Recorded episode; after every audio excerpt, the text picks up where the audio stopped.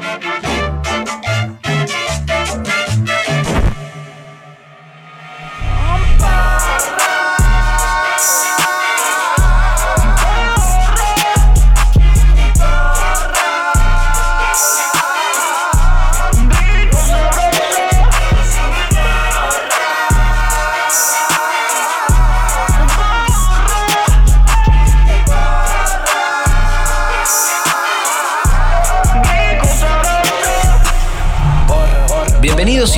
bienvenidas a Porro.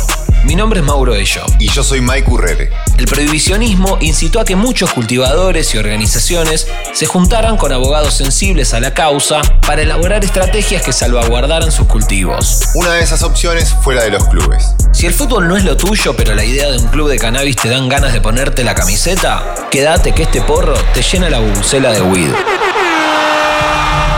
Porro, podcast de cannabis.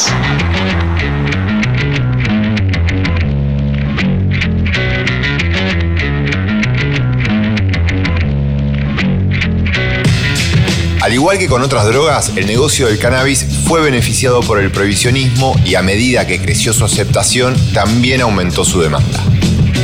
El uso de la marihuana, tanto legal como ilegal, se desarrolla cada vez más en un mercado regulado por la oferta y la demanda. Entre ambos extremos aparecieron diferentes actores que supieron aprovechar los grises de la ley. Y no nos referimos a quienes monetizaron todo lo periférico a la planta en sí, que tiene que ver más con los elementos para su producción, para Fernalia, etc. Hoy no vamos a hablar de ellos. De quienes vamos a hablar es de aquellos que frente a una demanda de un producto tan solicitado como el cannabis, vieron la oportunidad de empoderarse y hacer de eso un medio de vida. Ya lo dijimos en otros episodios.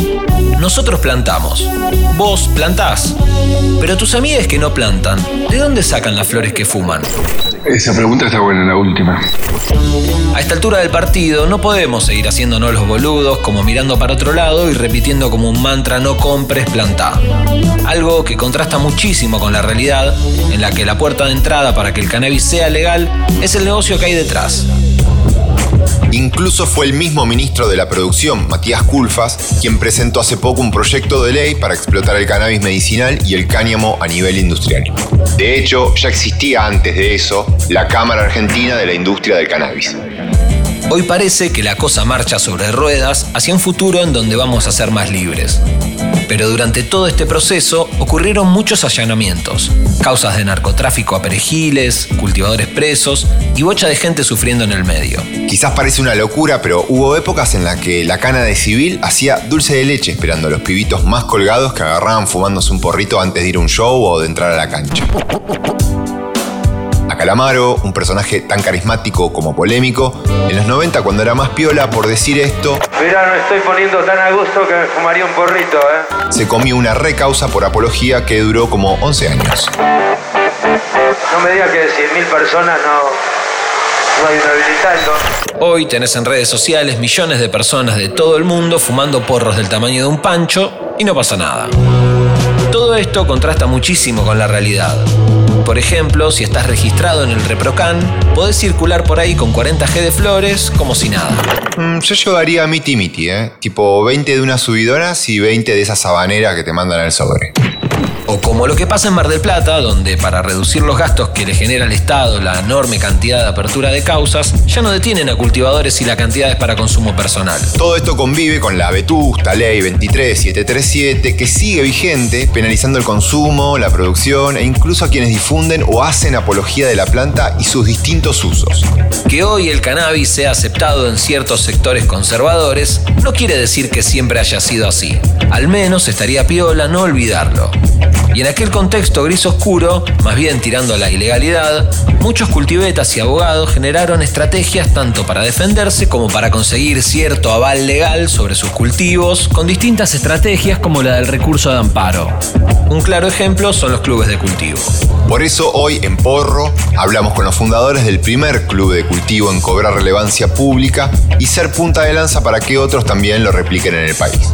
El Jardín del Unicornio. Hola, soy Nermi Sapia, presidenta de la Asociación Cultural y Club de Cultivo Canábico Jardín del Unicornio. Hola, yo soy Julián Egon Peré, soy el encargado del cultivo del Club de Cultivo de Jardín Unicornio.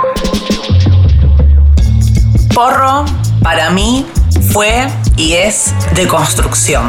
Crecí con una idea prohibicionista de la marihuana que quemaba neuronas y llevo consumiendo 17 años y acá están todas las pruebas hacia la sociedad que no perjudico a nadie, que no tengo por qué ser mal vista por ser una mujer que goza de su cuerpo y decide sobre su cuerpo. Y también creo que porro para el Estado, que es un Estado presente a través de la represión, es una herramienta de control social.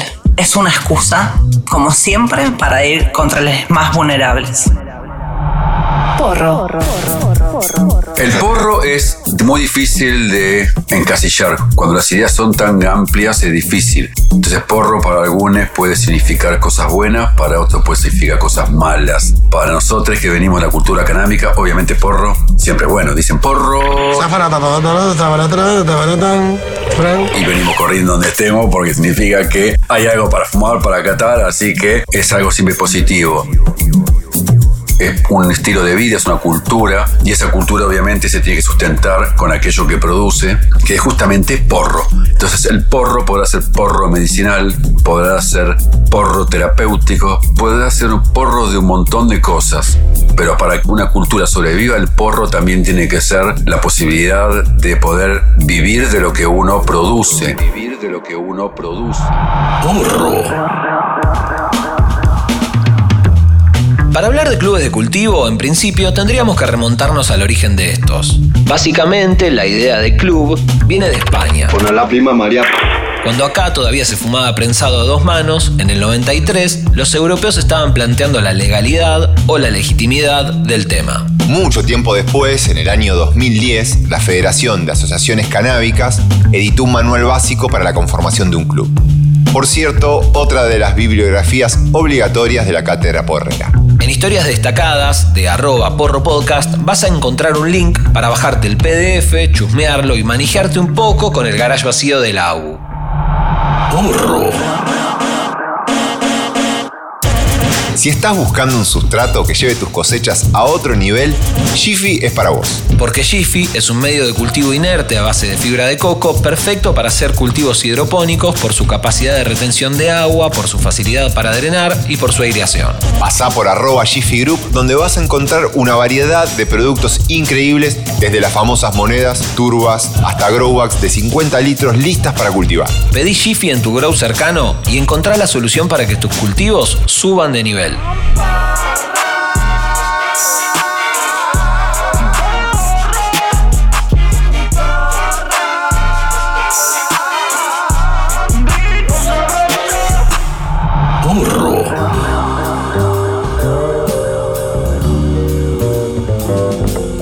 Un club social de cannabis es un tipo de organización no gubernamental en la que un grupo de adultos acuerda una producción colectiva de cannabis para distribuir entre sus miembros.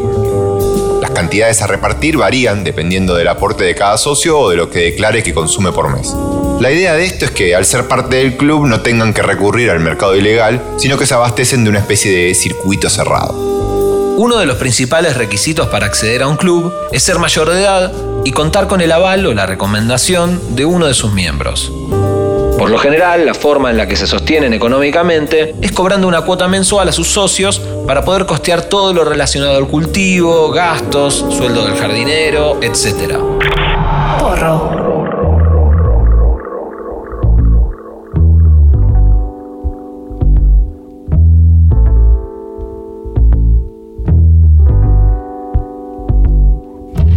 En el corazón de Parque Patricios, en la ciudad de Buenos Aires, la Asociación Cultural Jardín del Unicornio se planta frente a la ilegalidad abasteciendo de manera organizada la demanda de usuarios adultos, que no necesariamente sufren de patologías, al mismo tiempo que ayudan a usuarios medicinales de forma solidaria.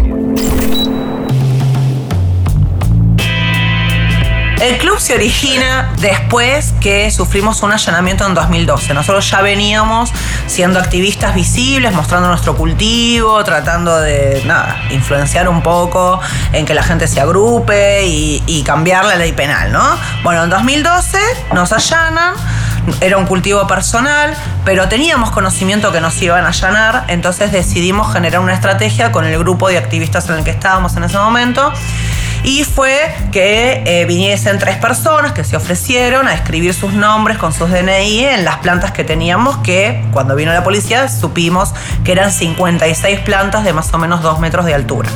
Entonces, ¿para qué eso? Para que ya pensar en una figura de cultivo colectivo, ya pensar en qué hacemos con la gente que no tiene tiempo, que no tiene los saberes, que no tiene ganas, que no quiere simplemente ponerse a cultivar como tantas otras cosas que no hacemos, porque no nos fabricamos la ropa, no nos fabricamos la comida o la generamos desde el origen y así en infinidad. Nos allanan Finalmente nos elevan una causa a nombre de Julián y mía únicamente. Las otras tres personas solamente figuran, en, digamos, en la causa total. Tres meses después nos sobreseen por tenencia de cultivo para uso personal. Y a partir de ese momento dijimos, bueno, esto hay que seguir empujando. Y ahí decidimos seguir creciendo con esta idea del cultivo colectivo y es cuando nos organizamos por primera vez ya con decir, bueno, este cultivo es para nosotros cinco, vamos a generar algún tipo de papel o algo que diga que este cultivo es de los cinco, más allá de los cartelitos con los nombres, y así arrancó. Hoy somos 22 las personas socias. Esto tiene que ver con que la gente se anima un poco más también a comprometerse en que esto es un cultivo colectivo, que nosotros brindamos un servicio y ese servicio consta en un acceso seguro, no solamente por el lugar o el espacio donde adquirís la sustancia, sino también seguro en lo que respecta a la calidad del producto y al más bajo costo.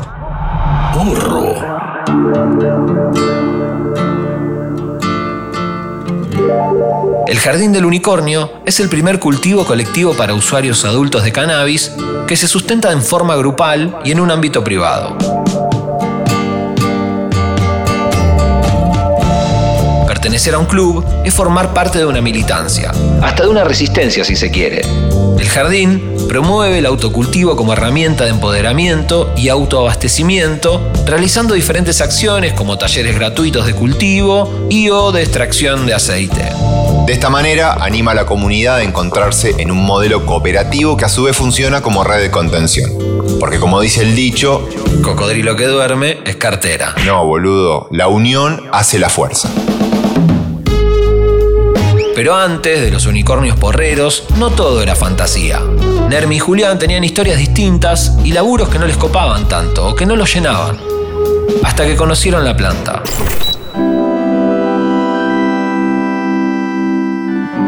Antes de la marihuana éramos imprenteros.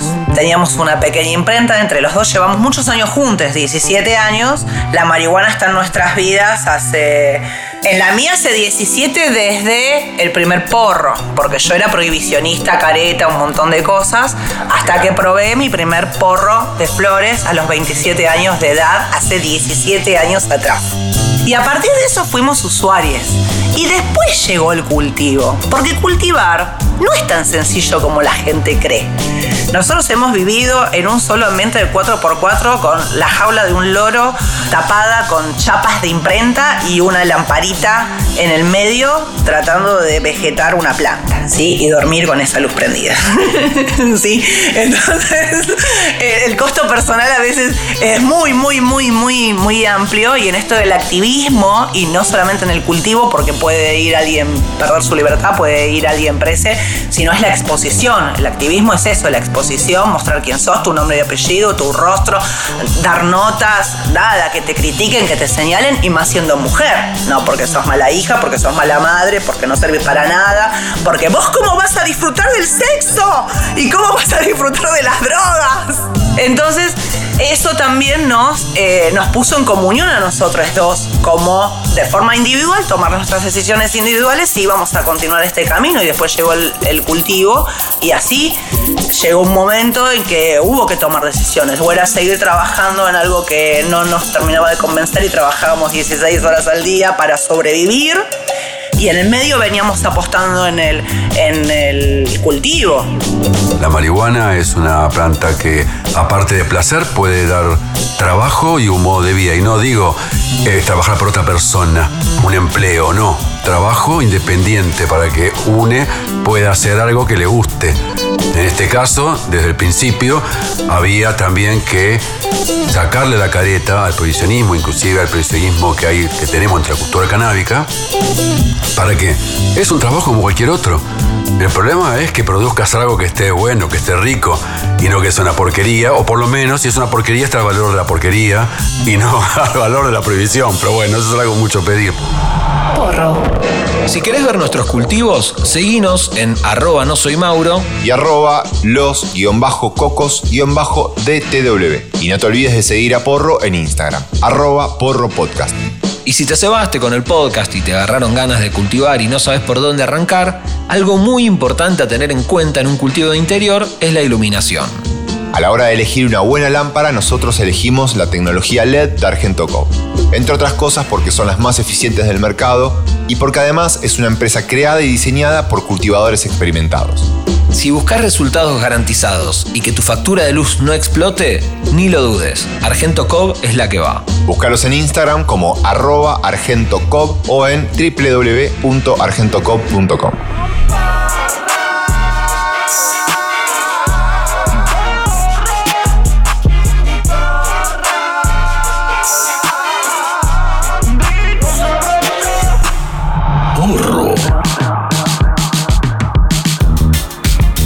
Pero ojo, tener un club no es joda, ¿eh? Ni siquiera es como tener una sociedad o una cooperativa, porque se da en un marco que aunque nosotros reconocemos como legítimo, sigue siendo ilegal. Tampoco es menor el desafío de encontrar consenso dentro de un grupo en donde muchas de las responsabilidades están repartidas.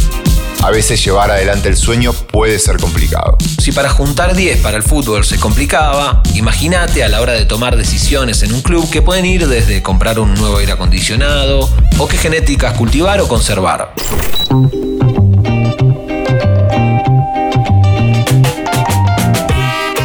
Del cultivo colectivo también tuvo un desarrollo. Se inicia con un cultivo exterior, pero después deriva en un cultivo interior. Y ahí la inversión la hicimos nosotros dos, la pareja. Acá no hubo, como sucede en otros países, donde se origina un cultivo colectivo, cada uno pone 5 mil dólares y se arma y ya está. No, acá nosotros pusimos nuestro, por eso es un servicio que brindamos nosotros o el jardín brinda así los socios. Y ahí hay que empezar a calcular las amortizaciones. Entonces te empezás a ver, bueno, un cultivo exterior lo dividimos en cinco, el resto aporta económicamente los sustratos, lo que se necesita. Pero en un cultivo interior tenés un montón de otros factores porque vos ahí controlás todo. Y si algo sale mal, porque no tenés el dinero suficiente para invertir en otro aire acondicionado, por ejemplo, o en un deshumificador, por ejemplo, y se te va a ir complicando la cuestión. Y vas a tener que lidiar. A nuestros socios en nueve años nunca les ha faltado flores. A veces pueden ser coquitos más chiquitos, otras más grandes, pero nunca les han faltado flores de buena calidad. Y a veces para cumplir a nosotros el costo personal que tuvo es estar con los más pequeñitos, con la manicura fina, para sobrellevar esos malos ratos que a veces en una sala de cultivo te encontrás y que somos nosotros los responsables. Si surge algún inconveniente de algo, las cuotas no que se aumentan, no es que tenemos un socio inversionista y pone el aire acondicionado que necesitamos, no, de algún lado sale y después eso se recalcula en los costos subsiguientes. Che, ¿qué ponemos en esta mesa al final? ¿Cuatro o cinco macetas? Y yo pondría una, bien grandota. Sí, pero después te cansaba de fumar siempre lo mismo. Pongamos cinco. No, no, está bien. Eh, cuatro, dos que sean lemon cookies y dos eh, que- No, pero hacen coquitos re chiquitos. Sí, pero son riquísimos y pegan hermosos. Bueno, bueno, está bien. Las otras dos las elijo yo entonces. Dale, decime cuáles. Ah, no sé, lo voy a pensar. O anótala. Porro. Podcast de cannabis.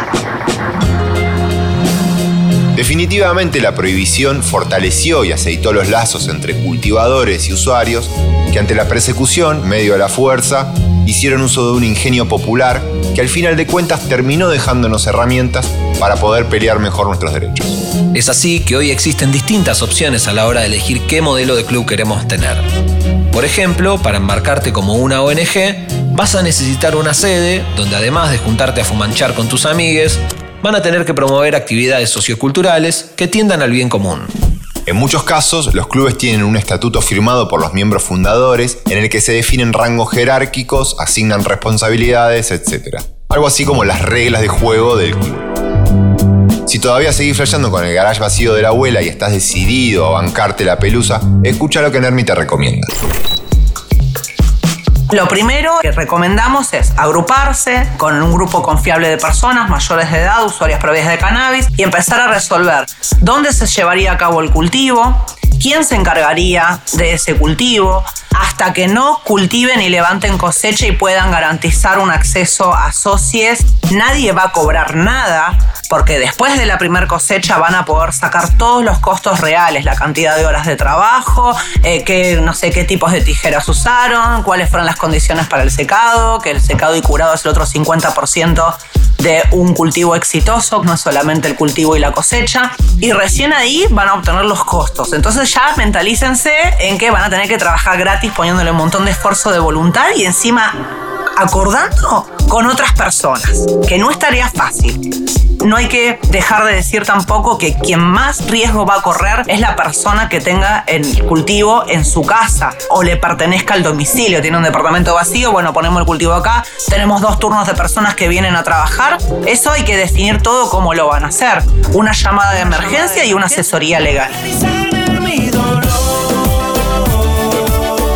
un abogado, una abogada, un abogade que sepa que todo lo que están haciendo y que pueda acompañarlos legalmente con esto, generar un contrato, un compromiso sobre el servicio y las personas que se comprometen no solamente a costear ese cultivo, sino las responsabilidades legales para que no solamente caiga prese quien tenga el cultivo en su casa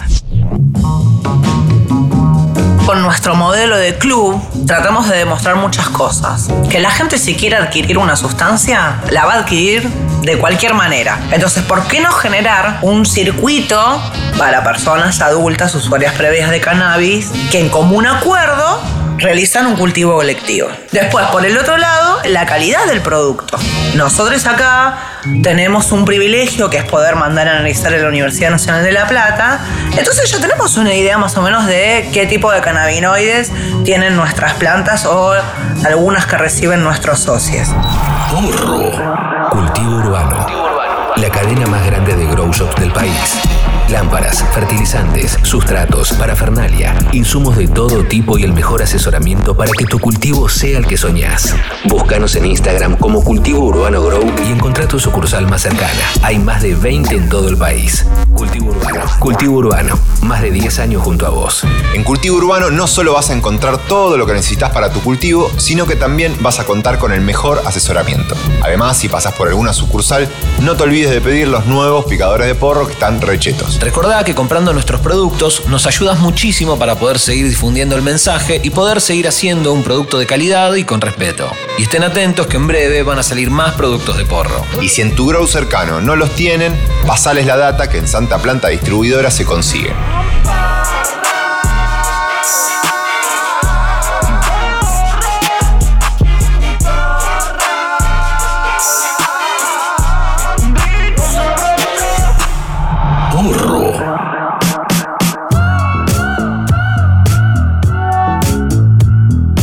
Jardín del Unicornio expone a un mercado preexistente. Es muy común que ese mercado gris, por llamarlo de alguna manera, se maneje con la lógica de la oferta y la demanda, en donde el precio del gramo de marihuana baja en temporada de cosecha de exterior y sube a precios ridículos durante el verano donde el porro escasea. ¿Y quién no va a querer ese porrito para terminar el año o para llevarse las vacaciones? Es cierto que siempre se termina consiguiendo porro por ahí, pero formar parte de un club es otra cosa.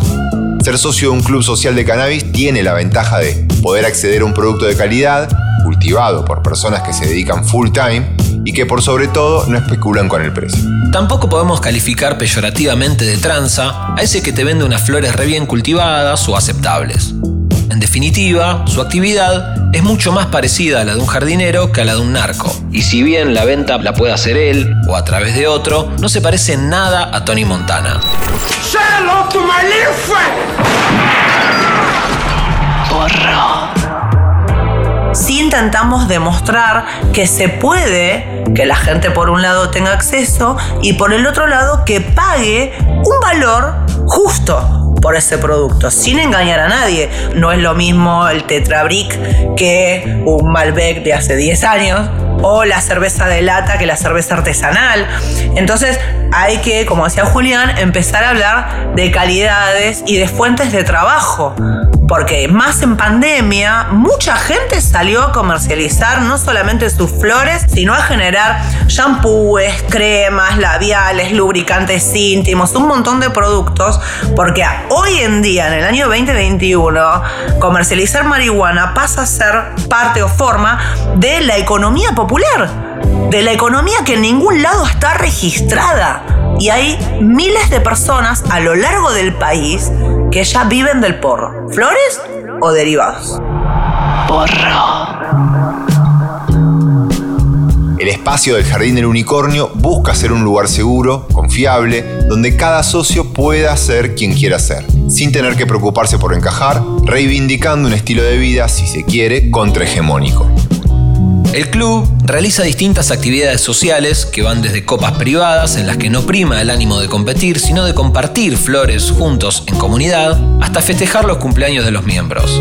Pero no todo es velitas y globos en el jardín. La asociación, por ejemplo, tuvo un rol muy importante en la redacción del proyecto de ley presentado por la diputada Ayelén Espósito, que busca legalizar el cannabis para todos sus usos y eliminarlo de la lista de sustancias prohibidas. Si vos querés vivir de algo, o tenés que tener un título, o tenés que mostrar que podés hacerlo varias veces de manera repetitiva con los mismos resultados, resultados similares. Yo veía una oportunidad de trabajo en un mundo en que cada vez hay menos trabajo y en donde el trabajo es meramente competitivo. Entonces, un poco doblar un poco las reglas para que entonces, nada, sea algo mejor así como yo lo vi que era una posibilidad de tener un trabajo, también tengo la suficiente voluntad y perseverancia para sentarme ahí y no me importarme nada, a pesar que cualquiera me chillo me diga cosas. Si uno quiere que esto sea su trabajo, y si vos ves y conoces algo más o menos de cómo se manejan los mercados en el mundo, de las cosas que son legales, y entonces vas a poder ver el espacio que vas a poder ocupar. Por más que siempre informamos sobre el cáñamo industrial, yo jamás pensé que voy a poder producir cáñamo industrial, porque yo no soy un terrateniente.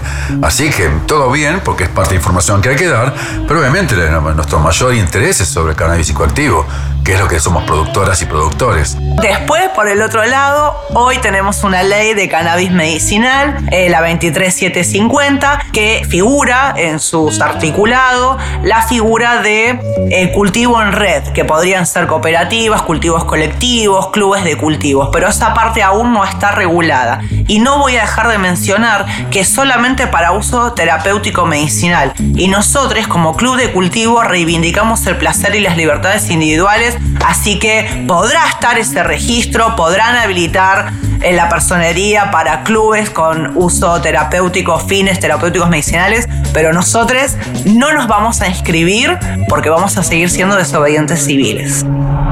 Porro.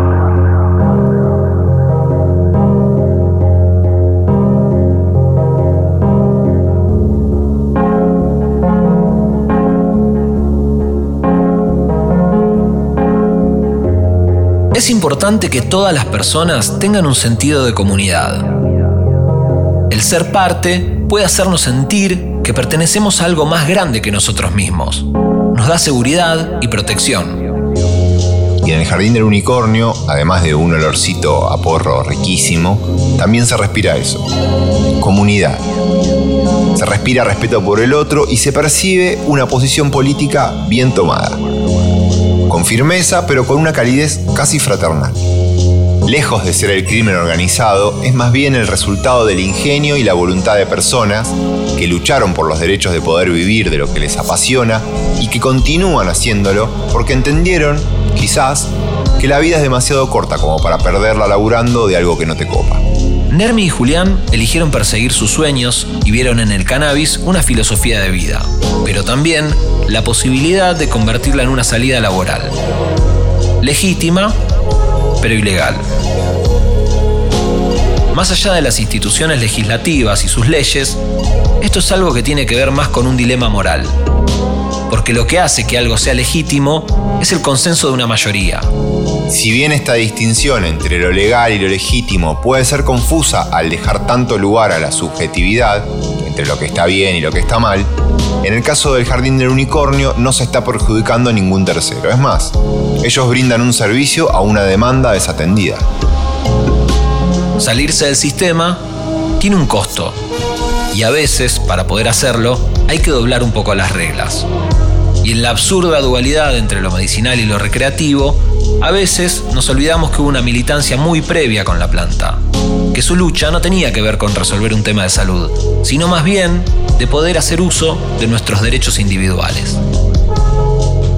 El ReproCan es la herramienta que se encontró para poder acceder de algún modo al autocultivo y a la sustancia, pero siempre en un contexto medicinal sin contemplar a quienes quieren hacer otro uso del cannabis sin tener que andar chamullándose médicos para que los habiliten porque no tienen patologías o problemas de salud que los aquejen. Quizás, después de haber escuchado todo esto, te hayas quedado colgado o colgada y te estés planteando la posibilidad de dejar tu laburo y vivir del cannabis. Pero ojo, ten en cuenta que eso fue parte de un largo proceso en el cual Nermi y Julián vivieron un montón de situaciones traumáticas como lo del allanamiento, o menos complejas desde lo legal, pero igual de estresantes, como por ejemplo que las cosechas no salieran como se habían planificado. Para llevar adelante un proyecto así de complejo tenés que bancarte no solo el hecho de vivir perseguido y con miedo, sino además soportar el que dirán en tus círculos más íntimos. Y en algunos casos distanciarte de algunas personas. O incluso tener que romper con nuestros propios prejuicios. Y dentro de la complejidad de todo eso, algo muy importante. Aceptarnos distintos.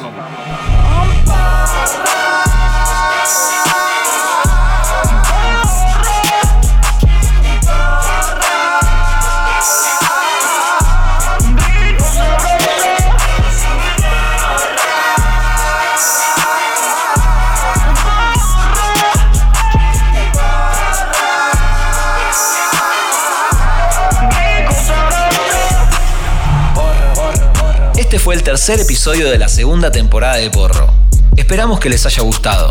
No se olviden de seguir a Porro en Instagram en arroba porropodcast, también en su plataforma de podcast favorita y no cuelguen en compartirlo con sus amigues.